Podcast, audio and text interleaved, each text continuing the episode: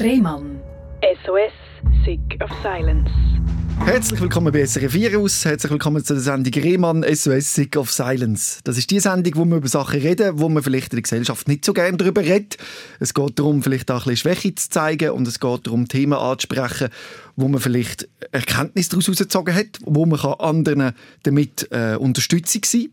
So eine Geschichte bringt uns, glaube ich, Anja mit, weil sie kommt gerade mit einer grossen Erkenntnis in das Gespräch, oder? Ja, das ist so. Wo, wenn du die Erkenntnis früher gehabt hättest, hätte dein Leben vielleicht einen anderen Weg genommen. Wir wissen es nicht, aber wir können es annehmen. Ja, ich denke es schon. Also ich sollte vor allem mir selber viel mehr Selbstvertrauen geben. Weil ich mhm. mir vieles hätte besser erklären konnte, was in meinem Leben schwierig war, schon seit ich mich eigentlich mag daran erinnere. Wir, genau. nehmen es, wir nehmen es den Leuten vorweg. Was hat dir jetzt die Erklärung gebracht zu deinem Lebenslauf? Ja, also kurz gesagt, ich weiß jetzt seit Mitte März erst, also knapp einen Monat, dass ich ADHS habe, also schon seit Kind. Aber diagnostiziert hat man es jetzt erst kurz vor meinem 38. Geburtstag. Sehr spät. Yes, definitiv. Und die Probleme, die das ADHS mit sich gebracht hat in deiner, in Kindheit, in deiner Kindheit, über das reden wir? Mhm. Und wie du jetzt eigentlich auf deiner Road to Recovery bist, wie du das auch nennst. Genau. Dass du eben jetzt ein stabileres Leben kannst führen Genau. Erzähl mal, äh, du hast immer so ein das Gefühl gehabt, was ist los mit mir? Äh, warum fallen mir gewisse alltägliche Sachen so schwer? Warum fühle ich mich ständig überfordert, erschöpft, gereizt, depressiv und ängstlich? Das sind alles so Emotionen. Mhm. Mhm. Mhm. Ähm, also ich gehe sonst mal ganz fest zurück mhm. in die Kindheit. Also es ist wie gesagt so, dass ich, seit ich mich mag erinnere, habe ich immer den Eindruck gehabt, dass ich extrem viel empfinde und extrem viel wahrnehme. Also zum Beispiel habe ich es kaum ausgehalten, schon als Kind, wenn wir irgendwo sind, wo viel los war. Also wie ein Kilby zum Beispiel. Mhm. Oder auch so einfach Anlässe mit vielen Menschen. Ich habe auch schnell mal wie Panik bekommen und dann haben meine Eltern teilweise sogar müssen die Situation verlassen mit mir, weil es nicht mehr gegangen ist. Und wie könnte ich es noch beschreiben? Es ist auch wie so, dass ich einfach auf die kleinsten Sachen schon extrem reagiert habe. Also wenn ich irgendwie zum Beispiel mitbekommen habe, wie irgendein Kind ein anderes beleidigt hat, dann habe ich mich zwar nicht eingemischt in das, weil, es mir, weil ich Angst hatte, aber ich habe das mega dann selber gespürt, so die Verletzung mhm. vom anderen. Mhm.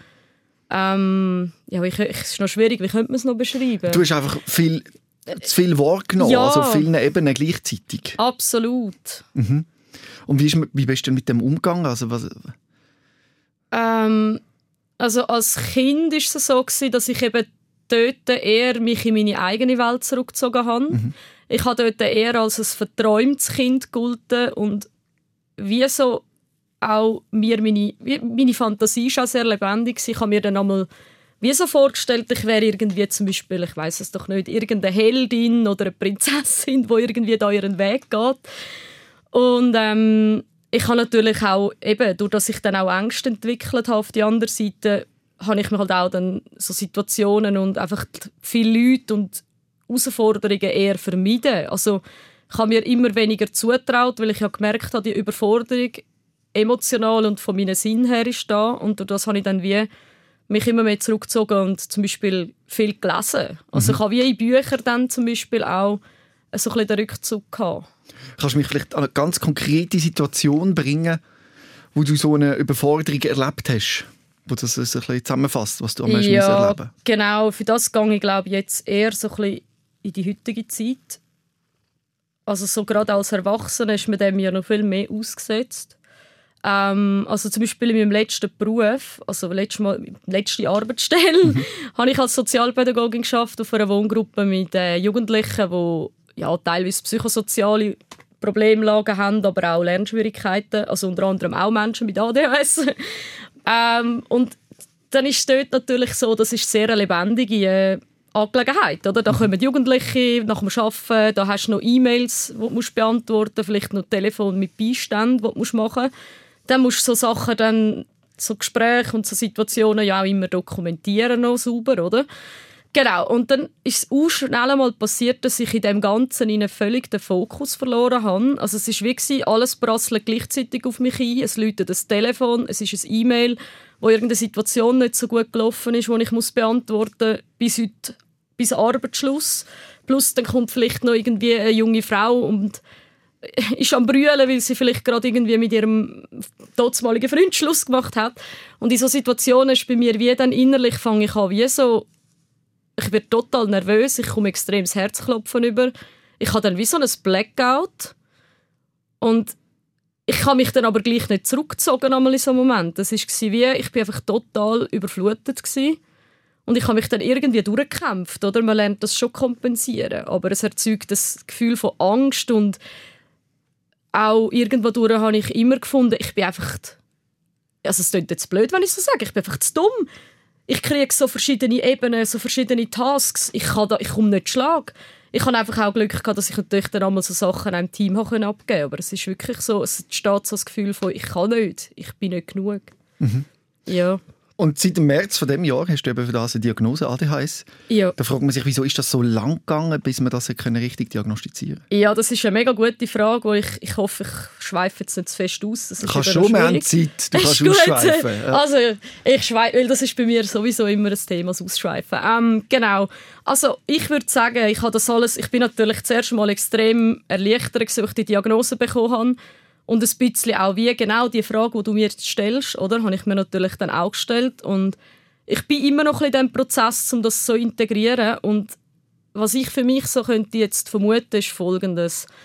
Ähm, wie gesagt, als Kind bin ich nicht hyperaktiv gewesen.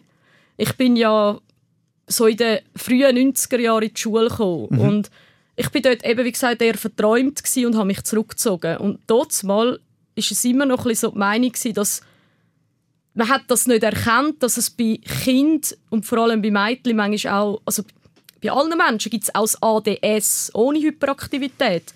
Und dann fallst du wie nicht auf, weil du bist einfach sehr still. Du störst ja nicht im Unterricht. Mhm. Es war manchmal eher so, gewesen, hey Anja, bist du noch da? Oder ich habe unpassende... Also manchmal habe ich mich auch ein bisschen zum Depp gemacht in der Klasse, weil ich dann irgendwie mitten in der Stunde angefangen habe, mich selber im Kreis zu drehen, weil ich mein Röckchen so toll gefunden habe, mhm. das schwingt. Oder? Und dann, als ich älter geworden war es halt wie so, gewesen, dort ist dann langsam die Hyperaktivität dazugekommen.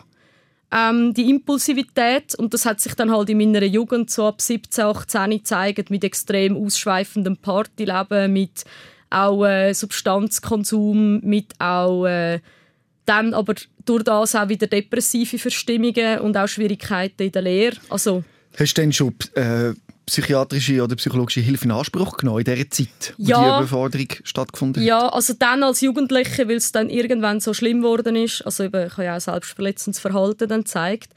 Ähm, ich habe einfach wie als Jugendliche auf einmal das Gefühl bekommen, ich bin das Gegenteil als Kind. Ich bin auf einmal so total out of control mit dem, was ich mache, oder? Mhm.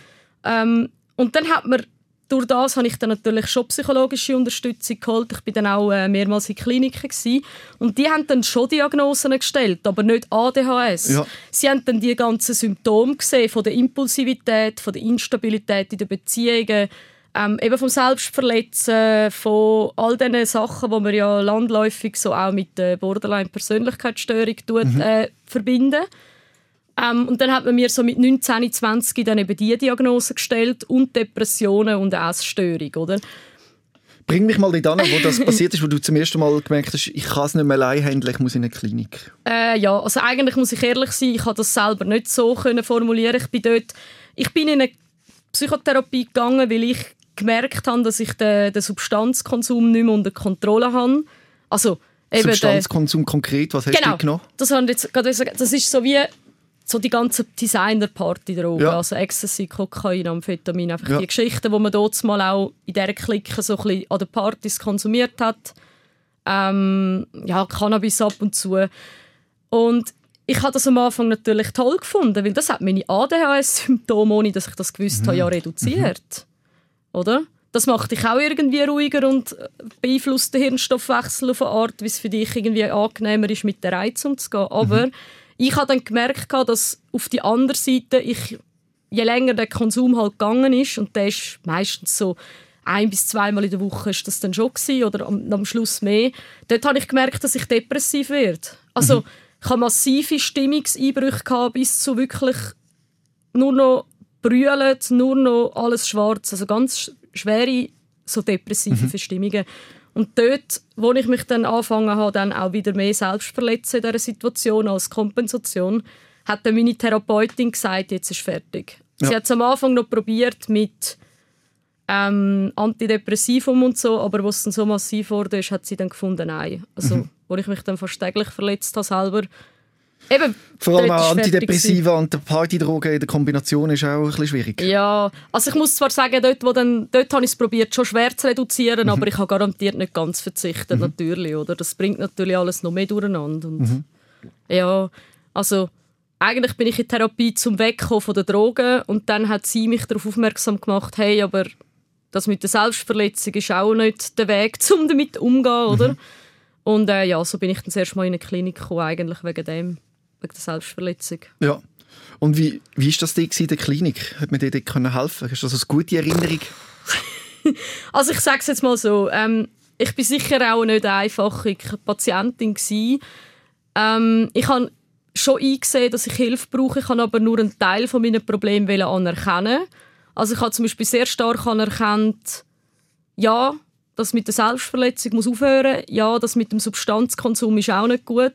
Aber ich habe absolut zum Beispiel nicht über die dortmalige Problematik mit der Essstörung verhandeln. Das war für mich wie gewesen, nein, mhm. das dürfen ihr mir nicht nehmen. Es ist wie und ich habe mich auf die Therapie eben auch nicht wirklich so einlassen. Ich kann auch lustigerweise jetzt im Zusammenhang mit der jetzigen Situation, wo ich bin, ähm, habe ich alle Klinikberichte mal gelesen, selber von hier. Die hat mir hier den Patienten nicht mitgegeben übrigens. Ich habe das alles gar nicht, gar nicht gesehen. Dort ist halt überall auch immer gestanden, ich habe meistens nach zwei, drei Wochen Therapie wieder abgebrochen. Mhm. Habe mich selber entlassen oder bin abgehauen mhm. aus der Klinik, weil es mir nicht, doch nicht gepasst hat.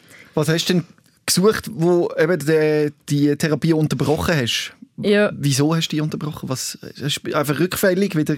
Ja, auch. Und auch, dass ich im Nachhinein muss sagen, ich bin immer so lange geblieben, wie einfach mal diese Phase ist, wo man ja einfach mal dort ankommt, mhm. oder? Und was dann wirklich mal darum ging, ist ganz konkret auch anzuschauen, hey, was ist denn da los? Dort bin ich immer wieder gegangen und ich habe auch total schnell mich wie gelangweilt. Ich habe immer in der kürzesten Zeit gefunden, hey, nein, also jetzt weiß ich alles, jetzt gehe ich wieder. Und eben, wie gesagt, auch ein Teil von mir hat nicht wollen, die Strategien, die negativen, selbstständigen Strategien wie soll ich sagen? Ablegen. Ablegen. Ja. Weil ich, ja nicht, ich habe ja irgendwie gemerkt, ich mache sie aus einem Grund, aber ich kann nicht können sagen, was das für ein Grund ist, oder? Ähm, und vielleicht noch mal kurz auf die Frage zurückkommen, warum es so lange nicht erkannt hat. Ja, eben, weil das so überlagert war mhm. von all diesen Symptomatiken. Das ist alles ja schon das wie oberhalb vom Eisberg, mhm. wenn man sich das so vorstellt. Oberhalb vom Eisberg sind die ganzen selbstschädigenden Verhaltensweisen und die Labilität, aber das, das was wieder Katalysator für alles war und alles noch schlimmer gemacht hat, ist das unerkannte ADHS. Mhm. Und wie Oder? oft hat so ein Turnus stattgefunden, dass du immer wieder in eine Klinik rein und raus bist? Oh, Jesus, das war etwa, warte schnell, äh, anderthalb Jahre, mhm. würde ich sagen. Ja, genau, anderthalb Jahre und das ist wirklich einfach so gewesen, zum Teil dann auch wieder ein, einmal bin ich dann sogar drei, vier Monate wieder raus gewesen, aber dann bin ich wieder rein. Also es war halt ein ständiges Wechseln. Gewesen. Ja. Genau. Und es ist halt wirklich auch so gewesen, ich konnte nie irgendwie auch können wirklich bleiben. Ich war eben in dem Rastlosen mhm. und ich bin halt dort wirklich noch sehr jung gewesen, gell? Ich bin dort auch 19 mhm. und dort habe ich wie ich bin einfach nicht fähig gewesen, mich auf das einzulassen und ich habe mich auch nicht abgeholt gefühlt, weißt? Mhm. Also wenn ich das darf sagen dass, dass, ich will da jetzt niemand beschuldigen, aber ein Erlebnis ist mir extrem geblieben, dass zum Beispiel eine junge Pflegefachperson oder Praktikantin hat mal einfach so zu mir gesagt, ja, also eben, sie fände das schon recht krass, dass ich mich selber verletze und äh, quasi mein Leben so anwerfe. Da gäbe es ja Menschen, denen geht es wirklich schlecht und so. Ui.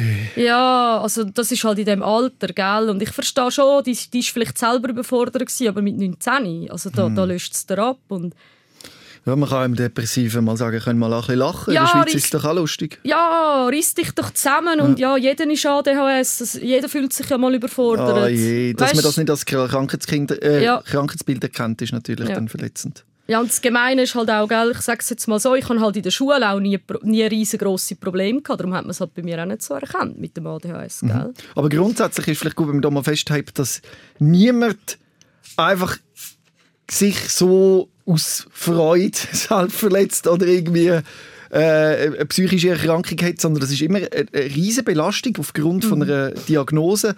Ja. Und die Leute machen das nicht extra. Nein, und darum, ist mir, darum sitze ich heute mit dir da und Genau. darum habe ich angefangen mit meinen Sachen so ein bisschen ähm, an die Öffentlichkeit mehr gehen, vor allem hier in der Schweiz, weil da ist es wie noch, wenn man es vergleicht, jetzt, wenn ich auf, mit Deutschland, was dort alles schon gibt für Reportagen und wie die Leute dort schon zum Teil anstehen und sagen, hey, und darum ist es mir auch so wichtig, da heute mit dir über das alles zu reden, weil wir reissen uns schon die ganze Zeit zusammen. Wir reissen uns unser ganzes verdammte Leben zusammen, damit man uns das nicht anmerkt, was wir für einen Struggle haben. Und es ist nicht so, dass wir das lässig finden oder einfach zu faul sind zum Arbeiten. Nein, das ist nicht anders, als wenn du ein körperliches Gebrechen hast. Weil wenn jemand den Fuß gebrochen hat, würde auch niemand sagen, ja, musst dich halt zusammenreißen, dann schaffst du den Marathon schon, oder? Genau. Also Entschuldigung, wenn das jetzt ein bisschen emotional ist. Nein, das ist wichtig. das ist mir mega wichtig Mir und auch. darum wirklich, darum sitze ich da. Es geht mir gar nicht unbedingt um meine Geschichte, sondern mehr um Aufklärung und Ja, Mut machen. dass man Respekt hat vor anderen, die, eine, die eine, an einer Erkrankung leiden. ja, absolut. Und es ist auch nicht einfach zu verstehen, psychische Nein. Erkrankungen. Und darum so. machen wir das da auch, um ein bisschen Aufklärungsarbeit zu leisten, dass man vielleicht begreifen kann im Ansatz, was das bedeutet. Mhm. Wenn hast du gemerkt, dass es, du stabilisiert wirst, also dass es irgendwie in eine richtige Richtung geht? ja, In gerne. welchem Das, Alter bist du? Gewesen? das war eben vor, kurz vor meinem 20. Geburtstag. Ähm, das ist am Schluss von dieser eben, ich sage dem selber, so Klinik-Odyssee. Mhm. Ähm, dort bin ich wieder mal in der Klinik gelandet. Ich habe wieder mal in einer anderen, ich habe auf einer anderen Gruppe wieder mal gegen die Regeln verstoßen. Also ja, insofern, als dass ich dann äh, wieder einfach Impuls, im, im, im Impulsiven rein, äh, selbstständige Verhaltensweise gezeigt habe. Und dann bin ich wieder mal auf einer geschlossenen gsi, wieder mal vor dem Punkt, ah, es hat wieder nicht geklappt, ich habe wieder meine, mich nicht unter Kontrolle gehabt. Und ich kann es nur so beschreiben, das ist für mich immer noch etwas, wo ich selber denke, hey, wieso hat das so lange gedauert? Ich bin dann einfach so auf das gekommen, dass ich gesagt habe, nein, stopp, jetzt ist fertig. Jetzt habe ich so oft wirklich auch zum Teil lebensgefährliche Sachen riskiert oder mein Leben riskiert, dadurch, dass ich einfach meinen Impuls nicht unter Kontrolle hatte. Äh, jetzt ist fertig. Weil wenn ich jetzt immer noch lebe nach all dem und immer noch irgendwie wieder eine Chance kriege, sage ich jetzt mal, dann ist in dem Fall jetzt der Zeitpunkt, um das Leben in die Hand zu nehmen. Und wenn ich schon leben darf oder dort mal halt noch muss leben, dann will ich jetzt das anders. Dann will ich so gut leben wie möglich. Das ist so ein Moment, gewesen, wo die Erkenntnis über dich eingebrochen ist. Oder wie? Muss das, ist das, Das ist- plötzlich so im Kopf gewesen? Ja, das ist im Fall auch schwierig.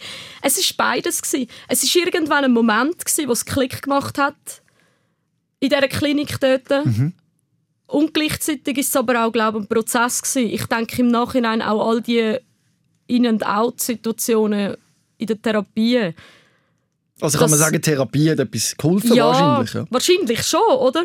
Und irgendwie auch einfach, ich habe irgendwann auch einfach, sorry, wenn ich das sage, den Anschiss gehabt, immer mit 19, alle anderen machen ihre Lehre fertig, alle anderen, keine Ahnung, machen die Autoprüfung, gehen in die Ferien, leben ihr Leben und ich sitze seit über einem Jahr mehr oder weniger in diesen Kliniken und lande die ganze Zeit irgendwie wieder mal auf der Notaufnahme, weil ich wieder irgendwie das Gefühl hatte, es ist eine gute Idee, einfach alle Medikamente, die ich die habe, zu nehmen, weil ich einfach, also nicht einmal unbedingt vielleicht mehr aus dem raus irgendwie ah, einfach das nicht auszuhalten und das hat mich irgendwann einfach angeschissen. Ja. Und ich habe auch die Chancen aber auch erkannt, weißt? dass ich immer wieder so Glück hatte und immer wieder quasi von neuem können wieder aufwachen oder da sein. Also das klingt jetzt ein bisschen komisch.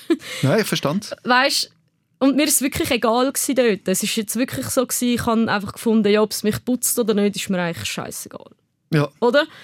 Und dann hat sich wie das so eingeschlichen, hey, das ist eine Chance. Und ich muss auch sagen, was mir auch mega eingefahren ist, und das sage ich jetzt da, und das ist mir noch wichtig, ähm, ich habe meine Eltern hier praktisch gar nicht mehr involviert. Ähm, ich habe mich total von ihnen abgegrenzt, weil ich sie nicht habe verletzen und weil ich wie einfach nicht einfach überfordert war überhaupt. Oder? Sie mhm. haben ja mhm. gemerkt, mir geht es nicht gut und sind nicht an mich herangekommen und ich habe mich immer mehr zurückgezogen.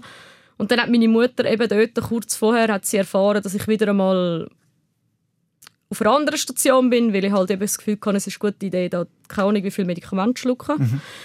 Und dann hat sie wirklich mir gesagt, am Telefon, wo sie das erfahren hat, dass sie jetzt mich loslassen müsse.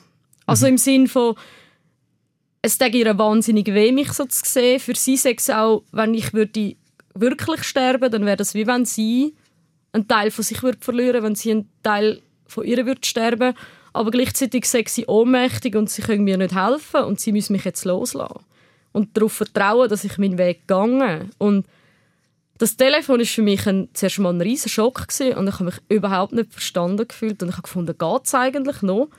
Aber auch das, ich muss jetzt wirklich, darum erwähne ich das so explizit, mhm. auch das hat irgendwie in mir angefangen zu arbeiten, dass ich gemerkt habe, hey, es gibt Menschen, die eigentlich sich mega, mega fest für mich interessieren und die eigentlich mich wollen leben sehen. Mhm. ja, mhm. genau. Und das war wie ein Prozess, gewesen, oder? Und gleichzeitig hat es irgendwann einfach Klick gemacht, weil ich gemerkt habe, ich habe die Schnauze einfach auch voll von dem, wie es gelaufen ist die letzten anderthalb Jahre, sage ich jetzt. Und was hast du dann anders machen Also ab wie hat sich denn deine deine Road to Recovery verbessert, wo du das verstanden hast? Genau. Ähm, ich bin dann dort, ich habe dann eine neue Therapeutin gefunden. Mhm. Ich habe das können über meinen dortmaligen, also das ist jetzt nicht mehr mein, mein Ex-Partner, aber der hat über seinen Vater hat er mir einen Kontakt angegeben von einer Therapeutin und dort habe ich einen Termin ausgemacht und ich hatte dann noch wie so ein Abschlussgespräch in der Klinik, wo mir nochmal so ein bisschen das Gefühl gegeben wurde, also das ist meine Interpretation, ich tue da jetzt den Arzt nicht, ich will den nicht ankreiden, aber es war so, gewesen, la, ich habe ja unterschreiben, dass ich gegen den ärztlichen Rat austritt und sie keine Verantwortung übernehmen, wenn etwas passiert. Mhm. Und dort ist mir nochmal so vermittelt worden, quasi, ja eben mit dieser ganzen Symptomatik äh, wird es sicher schwierig und eben bla bla bla. Es wird wahrscheinlich nicht funktionieren draussen. Ich weiß es nicht, es ist mir so übergekommen. Ja, du bist natürlich zu dem Punkt, Zeitpunkt suizidal gewesen, oder? Ja, Wo man sich natürlich schon müssen Gedanken machen natürlich. kann man das Risiko eingehen oder nicht mit dieser ja. Vorgeschichte, oder? Verstand ich? Ja, ja und sie, nein, nein, absolut. Und sie haben das Risiko auch natürlich durch das nicht tragen aber sie mhm. haben mich ja immerhin gehen lassen. Und das war für mich nochmal so ein Kick gewesen, um zu sagen, hey, das schaffe ich. Äh, und dann bin ich raus und dann, es ist dann wie nicht von einem Tag auf den anderen gegangen. Ich konnte dann einfach können, ähm, meine berufliche Situation klären das war auch noch wichtig. Gewesen. Also du hast einen neuen Job gefunden? Genau. Also ich habe ja dort mal meine KV-Lehre abbrechen, mhm. wo ich ursprünglich angefangen habe, weil ich einfach zu viel gefällt habe. Ich hätte können an die Abschlussprüfung, aber das Problem war einfach gewesen, ich habe es mir dort mal so nicht zutraut, mhm. weil ich bin zu viel weg war. Ich habe mhm. zu viel gefällt. Ähm, das Geschäft dort mal hat mir nicht die Möglichkeit gegeben, zum wiederholen, also das mhm. dritte. Genau. Und dann habe ich auf die einen Seite eben, wie gesagt, Termin mit dieser neuen Therapeutin und gleichzeitig über über den Sozialdienst von meinem dortmaligen Wohnkanton konnte ich äh, können an einem Ort schnuppern, in einem geschützten Rahmen. Mhm. Im Sinne, dass die Ausbildung dort mal dann von der IV finanziert worden ist, also die erste Ausbildung. Mhm.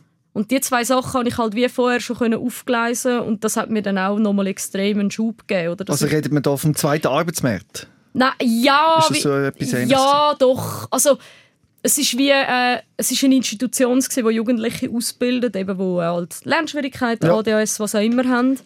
Und dort habe ich dann können wie durch die IV finanziert und begleitet das zu machen. Genau, ja. es ist ein geschützter Rahmen ja. Aber natürlich schon mit dem Ziel, dann am Schluss auf den ersten Arbeitsmarkt zu kommen. Mit einer normalen Stelle Genau, aber dass man einfach während der Ausbildung mehr begleitet ist und halt die Leute, die einem ausbilden, wirklich mehr geschult sind, auch wenn Schwierigkeiten auftauchen. Also aber dass ja. wir nochmal auf, auf dem richtigen Stand sind, zu dem Zeitpunkt ist ADHS bei dir noch nicht diagnostiziert Nein, worden und man hat wahrscheinlich nicht, klar, eben nicht genau gewusst, wie man Nein. dich soll therapieren dass es besser wird. Genau, also man hat einfach eben, man hat Depressionen, Borderline, Persönlichkeitsstörung hat man dort einfach mal mhm. diagnostiziert. Es war lange auch nur eine Verdachtsdiagnose gewesen und also eben, ich will da der, es, es ist mal einfach das gewesen, wie es sich gezeigt hat, aber nein, man hat das nicht. Ähm, das ist dann noch spannend, weil in dieser Ausbildung, ich habe ja nachher, ich habe, ich habe genau die Themen sind wieder gekommen, die eigentlich so typisch fürs ADHS sind, die Welche? schwierig sie sind. Ähm, schnell ablenkbar, Mhm. sehr impulsiv. S- der Sta also, wie soll ich das formulieren? Das Resultat von der Arbeit und die Motivation hat extrem davon abgehangen, ob es mich interessiert hat oder nicht. Also zum Beispiel Arbeiten, die ich gerne gemacht habe. Ich habe Floristin gelernt, übrigens, dass wir ein bisschen konkreter werden können. Zum Beispiel, wenn es darum ging, einen Strauß zu binden, habe ich unglaublich viel Effort reingegeben und habe das total das bis zum Schluss durchgezogen. Wenn es darum ging, ist irgendwie Reinigungsarbeiten zu machen oder so ganz feine Arbeiten, wie so ein, ein feines Türkränzchen, dann bin ich an die Decke gegangen, wenn das nicht gerade funktioniert hat. Und auch eben Impulsivität, auch in dem, dass ich zum Teil wirklich sehr unpassende Kommentare gemacht habe zu den Ausbildnerinnen, die auch also zum Teil schon ein bisschen respektlos sind, oder? Einfach in dem Ding rein und halt die ewige Nervosität, oder? Ich bin total immer getrieben gsi und auch habe kaum können irgendwie mal neu zu bleiben. Und auch so Sachen wie das Chaos auf dem Tisch. Es war immer ein Thema, gewesen, dass mein Arbeitsplatz total chaotisch ist. Und meistens mit in dem ganzen Zeug noch, habe ich noch die Vasen ausgeleert oder kaputt gemacht. ja, all die Geschichten. Ähm, Weil du einfach eine Überforderung warst mit den Eindrücken. ja, Äh, du kannst, weißt, ich, es gibt so einen guten Satz, der ist aber nicht von mir. Ähm, Ich weiß aber den Namen nicht mehr. Das ist ein amerikanischer Psychiater, der selber betroffen ist. Der hat gesagt, ADHS ist eigentlich wie, du hast im Kopf, du hast einen Porsche, dein Hirn ist wie ein Porsche, wo du mit einer Fahrradlenke probierst zu steuern. Da oben ist eigentlich zu viel los und durch das kannst du das nicht steuern, du hast weniger gute Steuerungsmöglichkeit. Es ist alles sehr impulsiv bei dir. Es ist so zack, zack, zack. Du bist durch das auch sehr kreativ und sehr kannst dich schnell begeistern und manchmal bist du auch mega mutig. Also eben so in diesem Podcast sitzen, ich glaube, das ist schon Ja. auch das, oder? Da Ja. kann ich mich wie so... Andere sagen mir, Jesus Gott, ich würde mich das nie getrauen, oder? Ja, ich bin froh, dass du dich das getraust, weil das hilft anderen, wenn du die Ja. Geschichte erzählst. Und du hast in dieser Zeit, auch, die du jetzt beschreibst, probiert äh, Self-Medication. Also dir selber mit Alkohol hast du viel getrunken, dich irgendwie in den Griff, also in den Griff zu bekommen, das klingt ja schräg, aber einfach aus der Überforderung raus hast du den Alkohol konsumiert. Ja, Und also, sonst noch, hast du noch gekifft oder sonst noch Drogen nein, also zum das, Klarkommen? Genau, das muss ich vielleicht sagen. Also es ist für mich dort, wo ich, wo ich eben da den Turn geschafft habe, mhm. nach der Klinik, dort, ab dort habe ich wirklich drei Monate später habe ich das allerletzte Mal in meinem Leben äh, Kokain konsumiert. Und seit da wirklich bis heute ich mit dir da sitze, kann ich von mir sagen, habe ich nie mehr so eine, so eine Drogen angelangt. Also keine von diesen Designer-Drogen mehr. Das Kiffen habe ich auch weggelassen, weil das hat mir oft auch nicht gut getan. Also es hat dann wie zum Teil dazu geführt, dass ich mich noch schlechter gefühlt habe. Der Alkoholkonsum, muss ich sagen, ist erst später gekommen. Das ist eigentlich erst gekommen, ab dieser Zeit, würde ich sagen, so... Ja, es ist noch schwierig. In dieser Ausbildung, in dieser ersten Ausbildung, war es auf jeden Fall nicht so das Thema. Mhm. Dort bin ich viel... Dort bin ich, dort bin ich sehr viel äh, draußen gsi, laufen. Dort hatte ich sehr intensiv Psychotherapie gehabt, natürlich begleitend. Ähm, ich mag mich gar nicht mehr so genau erinnern. Ich glaube, der Alkohol ist dort noch nicht so das Thema. Aber eben nach der Ausbildung ist es nachher wieder schwieriger geworden. Yes, genau. Erzähl mir von dort. Gern. Also, nach der Ausbildung, ein paar Monate später, habe ich mich dann von meinem damaligen Partner getrennt. Ähm, also eigentlich er zuerst sich von mir und später dann, wo er noch mal eine Chance hat, wähle ich mich wieder von ihm. Also wir sind nicht mehr zusammen gewesen. und ähm, durch das bin ich wieder ein paar Jahre auf Zürich zu meinen Eltern. Dort bin ich 25 gewesen. Das ist wie gesagt nach der Ausbildung. Und ja, dann habe ich so wie drei Jahre lang eigentlich, ich habe dann auch eine Stelle gefunden in Zürich als Floristin, habe dort auch gearbeitet, das ist gut gewesen. Und dann habe ich mich wie so, es ist, ich, ich hätte dort mal einen gesagt, es geht mir wieder schlechter, aber im Nachhinein habe ich dann wie drei Jahre lang so ein bisschen verloren wieder. Ich bin mega rastlos gewesen, ich bin viel im Ausgang gewesen, ich habe dort, äh, dort habe ich, da ich alles andere nicht mehr wollte konsumieren, habe ich dann halt wirklich dort einfach mehr Alkohol getrunken. Ähm, und manchmal auch wirklich zu viel. Einfach so, weil ich zum Teil dort auch wieder mit Leuten abgemacht habe, wo, ich, wo mir nicht gut da haben und ich ihnen wahrscheinlich auch nicht. Und ich immer gerade das Gefühl hatte, das wird jetzt eine Beziehung, aber eigentlich haben sie halt lieber wollen, ein bisschen, ja, halt ein bisschen Vergnügen haben, mit jemandem ein bisschen weggehen. Ähm, Und was auch noch spannend war, ich wollte dort spät noch die Autoprüfung machen. Und dort habe ich auch wieder gemerkt, dass ich das nicht schaffe. Ja. Ich habe es nicht geschafft, die geschaltete Autoprüfung machen. Ich war dreimal an dieser Prüfung. Ich habe sie nicht geschafft. Zu viele Eindrücke. Ja, Ja. ich bin, ich hatte wirklich über 100 Fahrstunden gehabt. und es war nicht, gewesen, dass ich die Verkehrsregeln nicht kennt habe oder wenn ich neben jemandem gesessen bin, habe ich genau gewusst, auf was der andere muss schauen muss. Aber wenn ich in dem Auto gesessen bin, entweder habe ich nicht geschaltet oder ich habe vergessen zu steuern oder ich habe den Blinker nicht gestellt oder ich bin einfach in Kreislinien viel zu schnell. Also dort habe ich auch wieder gemerkt, hey Scheiße und beim Arbeiten halt auch, gell? ich habe dort einfach mich zum Teil sehr schlecht können abgrenzen Weißt, wenn irgendwie vielleicht halt im Team ein Konflikt war oder viel Stress vor Valentinstag, dann habe ich mich nicht können, bin ich wie nicht oben runtergekommen. Ähm, das hat einfach weitergedreht in deinem Kopf. Du bist wie eben immer in dieser Anspannung. Du bist halt permanent immer unter Strom. Und dann der Alkohol hat mir halt da auch geholfen, um wieder oben runterzukommen mit dem. Weil der beruhigt. Also für den ersten Moment, oder? Der ist so...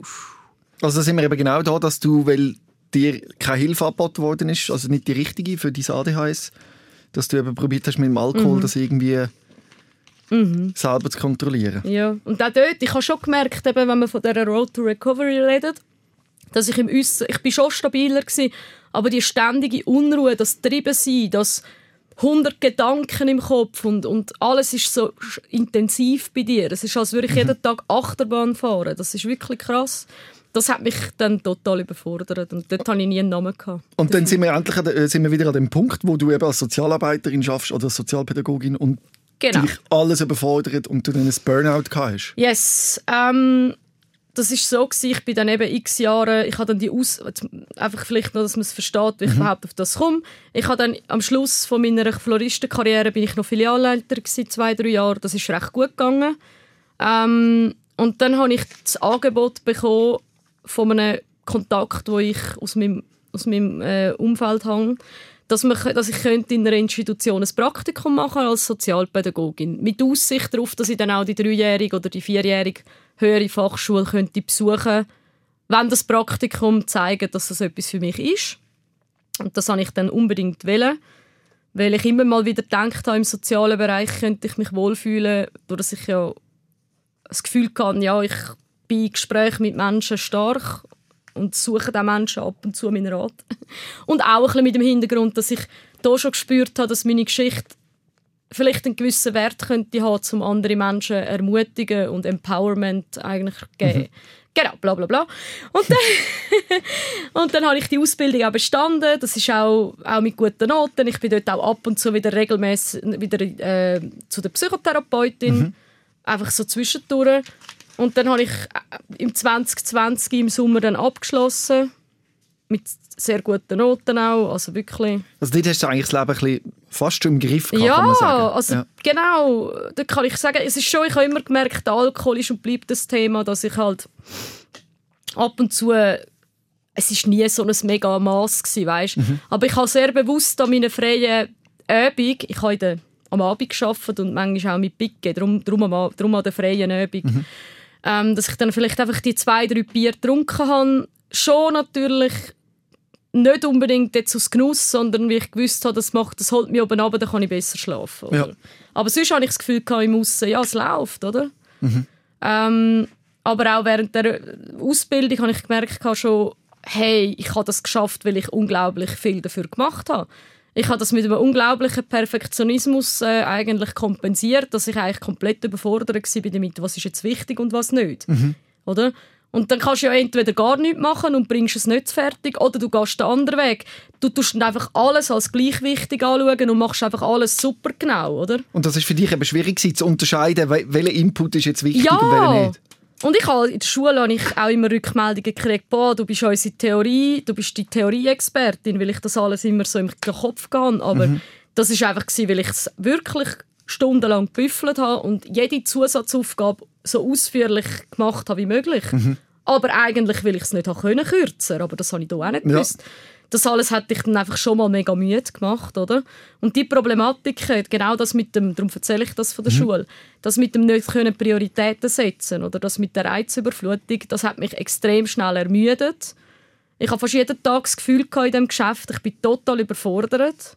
Ähm, was spannend war, wenn es nur um den direkten Kontakt mit den Klienten gegangen ist oder um Krisensituationen managen, also beispielsweise, wenn ein Jugendlicher sich verletzt hat selber, also das sind natürlich mhm. Themen, gewesen, gell, die haben wir auch gehabt, dann ist meistens bin ich die, die das hat können handeln mhm. Oder eine Klientin, die Suizidgedanken hat. Meistens bin ich dann die, die hat können in die Situation gehen und wo, wo das gut hat können. Vielleicht auch wegen deinem eigenen Erfahrungsschatz, ja, oder hast du dich connecten Auf jeden Fall. Peerberatung. Ja, auf jeden Fall. Und spannenderweise eben in so Extremsituationen, wenn man halt selber Erfahrungen hat, dann ist das wie so einfach mhm. drin, oder? Mhm. Aber all das schriftliche Zeugs, die Dokumentationen oder auch ganz schlimm war so Gespräche mit äh, zum Beispiel Therapeuten, Beistand, mit dem Ausbildungsbereich.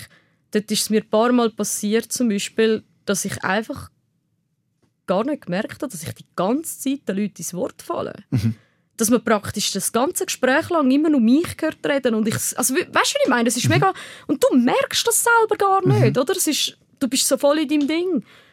Genau, und das alles hat zu einer wahnsinnigen Übermüdung auch geführt und ich habe halt, ich kann es nur so sagen, das ist wie, die Batterie ist halt immer leerer geworden. Ich habe immer mehr auch mir nichts mehr zutraut. Ich habe zum Teil auch einfach gemerkt, eben, weil man, dann ist der, dann hast du wieder das, warte mal schnell, jetzt muss ich überlegen. Es ist so wie wenn du eine Taschenlampe hast in einem dunklen Raum. Mhm. Oder? Der dunkle Raum ist voll mit Sachen, das ist quasi das Geschäft. Du hast aber nur eine Taschenlampe. Weil du ADHS hast, entweder ist der Raum viel zu grell und du siehst nichts, es dich blendet, oder ja. es ist alles dunkel und du kommst da mit deiner Taschenlampe.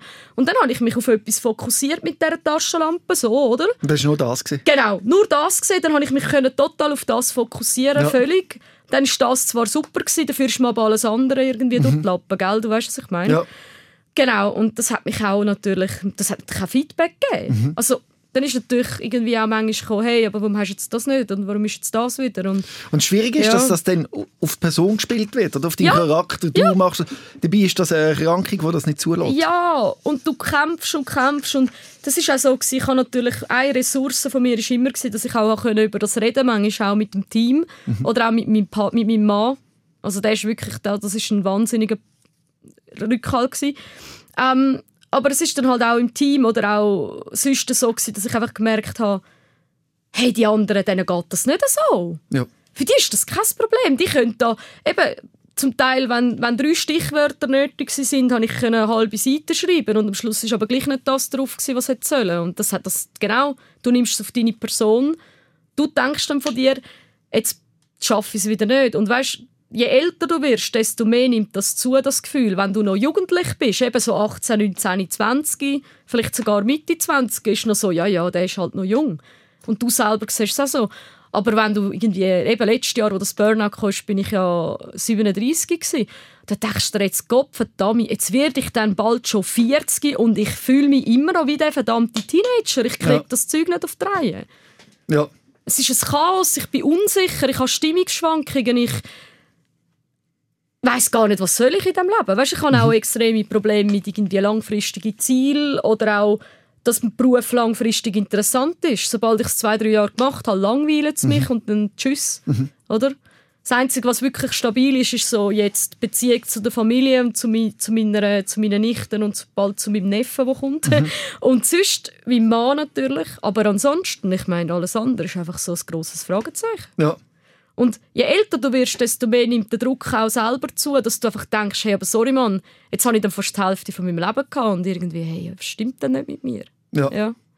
Also wirklich. Aber ein grosses Stück Erkenntnis hat dann eben die Diagnose gebracht. Wie genau. ist es zu dem gekommen? Ja, das ist ein super, super Glücksfall gewesen. Und zwar eben, ich bin, seit ich, als ich dann das Burnout äh, hatte, mhm. wo ich mich dann definitiv krank gemeldet habe oder respektive gemerkt habe, ich kann so nicht mehr arbeiten, bin ich wieder, seitdem gehe ich wieder sehr regelmäßig in Therapie zu meiner, immer noch zu dieser Therapeutin. Mhm.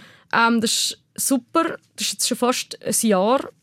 Und dann war es so gewesen, letztes Jahr, Ende Jahr, hat der alt, also der, der, der vorhergehende ähm, äh, Psychiater, der delegierend geschafft hat mit, mit ihr, mit der Therapeutin, der ist aus Altersgründen ist der pensioniert Also worden. der, der für sie Supervision gemacht hat. Genau, quasi. Und Ja. der, der auch die, äh, die Arbeitsunfähigkeitszeugnisse oder Ja. das Rezept ausgestellt Okay, hat. Und, genau. Und dann ist es so, gewesen, dass natürlich meine Therapeutin einen neuen Arzt gebraucht hat. Ich glaube, ab Mhm. dem Sommer ist es so, dass die Krankenkassen auch abrechnen ohne. Genau, also Psychologin hat einen Psychiater gebraucht in Genau. ihrem, äh, wie sagen wir, ihrer Praxis, damit Genau. eben können Medikamente ausstellen Genau, und einfach für die ganzen Dinge. Genau. Mhm. Und dann ist es so, gewesen, dann hat natürlich der neue Arzt mal alle Klientinnen Klienten wollen kennenlernen Mhm. Und dann bin ich dann auch mal gegangen, irgendwann im Januar, Februar von dem Jahr. Einfach eben, dass er mal weiß, was wie wo und wegen dem Medikament und wegen dem Arbeitsunfähigkeitszeugnis. Ich bin immer noch krankgeschrieben.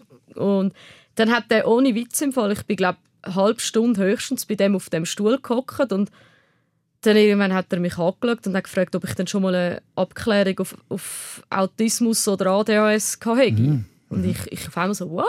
Hä? Also ich habe das wirklich nie mit mir in Verbindung gebracht und eben dann habe ich ihm dann auch erzählt, Autismus sagt man bei mir ganz früh im Kindergarten sagt das Wort mal gefallen und man hätte auch viele Abklärungen gemacht, es nie etwas rausgekommen.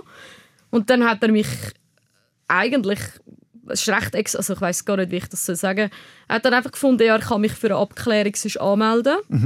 Ähm, für ihn macht das aber nur dann Sinn, wenn wir äh, würden mal natürlich durch ihn kontrolliert mal einen Versuch machen mit einem Medikament. Also mit dem Ritalin ist es dann ganz Ja. konkret gewesen. Ja, Äh, mich einfach gefragt, ob ich das ausprobieren will. und dann habe ich irgendwie, also ehrlich im Fall, ich habe einfach gedacht, hey, pff, ja wieso nicht, weil es würde einfach, es kann ja nützt es nicht, so schatz nicht. Ich habe da nicht so, nicht so Berührungsängste Ja. mit Medikamenten. obwohl der Ruf von Ritalin ja nicht der beste Ja. ist, oder? Aber Das- es ist ja. Mhm. eigentlich das Medikament bei ADHS. Und es hilft sehr vielen Menschen, das muss man auch noch mal sagen. Es ist ja, also, ja, Genau, also das Gute Wie hast ist du gewesen- erlebt? genau, das Gute ist ich habe sehr wenig über das Ganze, über die ganze Debatte vorher eigentlich Mhm. gewusst und ich habe es dann ausprobiert und äh, er hat mir das ganz genau erklärt und ich tue jetzt das extra da nicht erwähnen, in welcher Dosis und was wie, weil ich denke mir, dass Mhm. das ist individuell. ja, genau. Und ich will da nicht, dass Leute irgendwie... Genau. Dann hat er mir einfach mal erklärt, wie ich soll starten wie ich das dann kann handeln kann. Und eben, er hat am Anfang wirklich das ganz kurzwirksame Medikament nur zum Ausprobieren, dass man wirklich dann sieht, oder dass man den Unterschied gut merkt. Ja, und dann habe ich das genau mal irgendwie am nächsten Tag, wo ich gefunden habe, mal, das ist doch eine gute Zeit. Also, eben, man sollte ja das vielleicht auch machen, wenn man gerade ein bisschen Ruhe hat. Und dann habe ich gar nichts erwartet und dann so nach einer Stunde, es ist noch spannend, ich habe den Packungsbeilage gerade gelesen, weil das ist mir immer wichtig, wenn ich Medikamente nehme, dass ich das genau lese, oder? Und dann irgendwie lese ich so. Und auf einmal habe ich so das Gefühl gehabt, wie wenn jemand eine Taschenlampe genommen hätte. Auf einmal habe ich das Wort, also ich habe gar nicht gemerkt, dass ich gar nicht richtig, dass ich, wenn ich lese, dass ich nicht ruhig bin mit meinen Augen, sondern dass es irgendwie so mega, und dann habe ich auf einmal alles viel, schnell, viel besser können lesen, viel genauer, ich habe mich auf einmal viel ruhiger gefühlt, das ist vor allem krass gewesen. Und es ist einfach so gewesen, auf einmal habe ich das Gefühl gehabt, ich habe jetzt nicht mehr nur die Taschenlampe, sondern es geht irgendwo ich habe eine richtige, ich habe richtige, ein richtiges Deckenlicht oder ich habe viel mehr in dieser Tasche. Es ist vielleicht so ein grosser Strahler, weißt, wo man einfach mehr beleuchtet und gleichzeitig, wo ich viel besser, automatisch besser gemerkt habe, hey, ah, ich, auf das wollte ich mich fokussieren oder ah, nein, das ist jetzt nicht wichtig, weil als ADHSler nimmst du immer noch alles wahr, aber du kannst es besser steuern und kontrollieren. Mit dem Ritalin. Genau, also das hilft einfach für ein paar Stunden. Also Sachen, die ich jahrelang gekämpft habe dafür, sind auf einmal wie, wenn du eine Brille angehabt hättest. Genau, und ähm, ich hatte das wirklich, das hat mich extrem irgendwie beeindruckt und wirklich so der, der Satz, wo, wo so für mich so elementar war, wo ich dann gedacht habe, war, ah, das könnte so sein. Man könnte so ruhig sein, man könnte so automatisch sich fokussieren. Also so könnte es sich normal Ja. anfühlen. man könnte sich so gut abgrenzen. Also auch von Menschen oder von Situationen. Ich habe auch auf einmal überhaupt kein Problem mehr unter Leute zu gehen. Obwohl ich mich vorher, nach dem Burnout, habe ich mich fast ein halbes Jahr daheim verkrochen und bin nur noch für die nötigsten Termine raus, weil ich wirklich überfordert war. Und es ist wie, du bist unter diesen Leuten und es ist irgendwie, klar sind es viele Leute, aber es ist einfach okay. Also das Medikament ist schon fast eine Offenbarung. Ja, ehrlich, für mich schon. Ja. Also ich will da nicht für alle reden, gell? Aber ich finde, es hat sich gelohnt, das auszuprobieren. Und ähm, ja, ich habe jetzt nicht mehr das gleiche Medikament, muss Ja. ich sagen, weil es hat dann auch, es kommt auch wirklich, man muss auch eins finden, wo wirklich stabiler und länger wirkt und das Ritalin ist bei mir halt, die beiden, die auf dem März sind, sind leider zu kurz wirksam gewesen, auch das, was länger sollte. Vers- Dort ist gestanden, glaube sechs bis acht Stunden, bei mir sind es etwa vier oder fünf gewesen, höchstens. Und äh, dort habe ich dann den sogenannten Rebound-Effekt auch recht gemerkt. Ähm, ich weiß nicht, das ist schon noch wichtig zu wissen. Das hat dann, was gewirkt hat, ist das super gewesen, oder? Und dann irgendwie ist wie so ein Einbruch gekommen, wie so ein Crash. Und dann bist auf einmal, bin ich auf einmal extrem erschöpft gewesen. Also, oder extrem angespannt. Das ist wie wenn das dann, das, das sagt man ja auch, oder? Das kann passieren, dass es dann wie extremer wahrgenommen wird und extremer sich zeigt. Und dort habe ich dann gesagt, hey, ich muss ein Medikament haben, das den ganzen Tag möglichst stabil ist, weil es geht ja dann auch bei mir darum, äh, dass ich nach dem Burnout mich wieder in der Arbeitsfähigkeit aufbauen kann. Und äh, da lange mir das nicht, wenn das irgendwie fünf Stunden oder vier Stunden ist. Ist denn das nicht schwierig mit dem Einschlafen dann zu oben? Nein. Ja. Also wirklich, es ist, es ist recht... Also ich muss dazu sagen, gell, ich bin immer jemand, gewesen, der eher spät schlafen geht. Mhm. Also so halb zwölf und mein Mann ist auch ein Nachtvogel. Wir sind halt irgendwie so der, der nein, wie sagt man dem, der, der Eulentyp. Mhm. Ähm, nein, überhaupt nicht. Ich habe sogar eher das Gefühl, gehabt, ich kann besser schlafen und komme besser oben runter. Ja. Aber ja, also das muss man schon sagen. Oder? Es gibt Leute, die das so erleben. Das ist... Aber die Diagnose, zum nochmal sagen, hat dir Mhm. wirklich eine deutliche Verbesserung gebracht. Ja, also eben, weil auf die einen Seite habe ich ja jetzt, durch dass ich dann die Abklärung gemacht habe, und das ist wirklich so gewesen, der hat das mega schnell, das, das ist, er hat selber gesagt, es springt ihm schon fast entgegen, er hat dann aber sich schon nochmal Zeit genommen und auch den Bericht erst später geschrieben. Aber durch das, ich das jetzt weiss, habe ich einerseits, vor allem weil ich die Diagnose schwarz weiß habe, die Möglichkeit, um die Medikamente zu beziehen. Solange wie ich sie will, also solange, es, also solange wie ich sie will, einfach so lange wie es nötig ist oder solange wie halt das, ja, Ja. Genau. Und andererseits, durch die Diagnose habe, habe ich wirklich können klären auch für mich, was ist so schwierig war, warum bin ich so an Grenzen gekommen, warum haben sich überhaupt vielleicht die Symptome, die nachher mit der Borderline-Persönlichkeitsstörung assoziiert worden sind, so entwickeln können, oder? Das ist das sind Sachen, die natürlich, wenn das nicht erkannt wird, dann weiß man ja nie, warum bin ich die ganze Zeit so ängstlich, gestresst, gereizt, überfordert. Und dein Leben Oder? ist seither deutlich besser. Ja, Und vielleicht ist das ein Aufruf oder, oder der Grund, wieso du auch da bist, zum Abklären, könnte vielleicht etwas darunter liegen, darunter liegen wie Autismus oder ADHS. genau. Ja, Klären das ab. Ja, und gerade vielleicht auch nochmal zum Sagen, gerade Frauen und werden oft unterdiagnostiziert. Also eben bei mir ist jetzt einfach, weil ich als Erwachsene die Hyperaktivität jetzt auch habe, hat man es dann mal erkannt. Aber sehr viele Frauen gehen durchs Raster. Also gerade auch Frauen so eben zwischen 25 und, und 40, 45. Und es lohnt sich. Also Klar, ich meine, es gibt auch die, die sagen, das, wird, es es ist alles nur, es gibt es gar nicht oder so, aber das gibt es. Es hat einen Grund, ja, ich kann mir auch müssen sagen, ja, das ist doch so eine Diagnose, damit sie da die Medikamente können verkaufen Jesus Gott, das sind ja Es Verschwörungserzählungen. stimmt gar nicht, Ja. weil du hast endlich eine, weißt endlich, was los ist, weil du hast einfach einen weniger guten Reizfilter, Mhm. oder? Und durch das bist du viel schneller gestresst, Beispiel. Ja. Ich danke dir recht herzlich, Anja, dass du da angekommen bist und deine Geschichte erzählt hast. Hast du alles können sagen, was dir Ja, wichtig ist? Oder gibt es noch etwas, wo man... Ja, also vielleicht nur noch ein Ja. Schlusssatz. Eben, wie wir es schon gesagt haben, klären es ab, sind mutig, ob ADHS oder was auch sonst euch plagt und lasst euch nicht verunsichern, wenn vielleicht das Umfeld das nicht kann verstehen kann oder euch einreden nein, nein, es ist alles normal. Weil wenn du spürst, es ist etwas los, dann gang dem nach. Weil das, du merkst das schon richtig. Danke, Ja. Anja, für den Appell und äh, weiterhin alles Gute. Danke vielmals. Danke. Rehmann. SOS, Sick of Silence.